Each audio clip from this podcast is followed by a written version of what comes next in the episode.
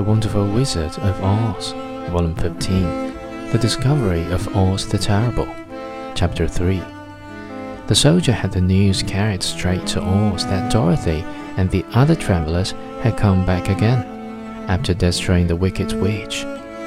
But Oz made no reply. He thought the great wizard would send for them at once, but he did not. They had no word from him the next day, nor the next, nor the next.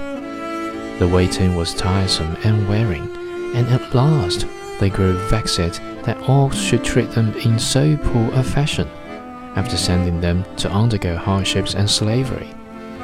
So the Scarecrow at last asked the Green Girl to take another message to Oz, saying if he did not let them in to see him at once, they would call the winged monkeys to help them, and find out whether he kept his promises or not. When the wizard was given this message, he was so frightened that he sent word for them to come to the throne room at four minutes after nine o'clock the next morning. He had once met the winged monkeys in the land of the West, and he did not wish to meet them again.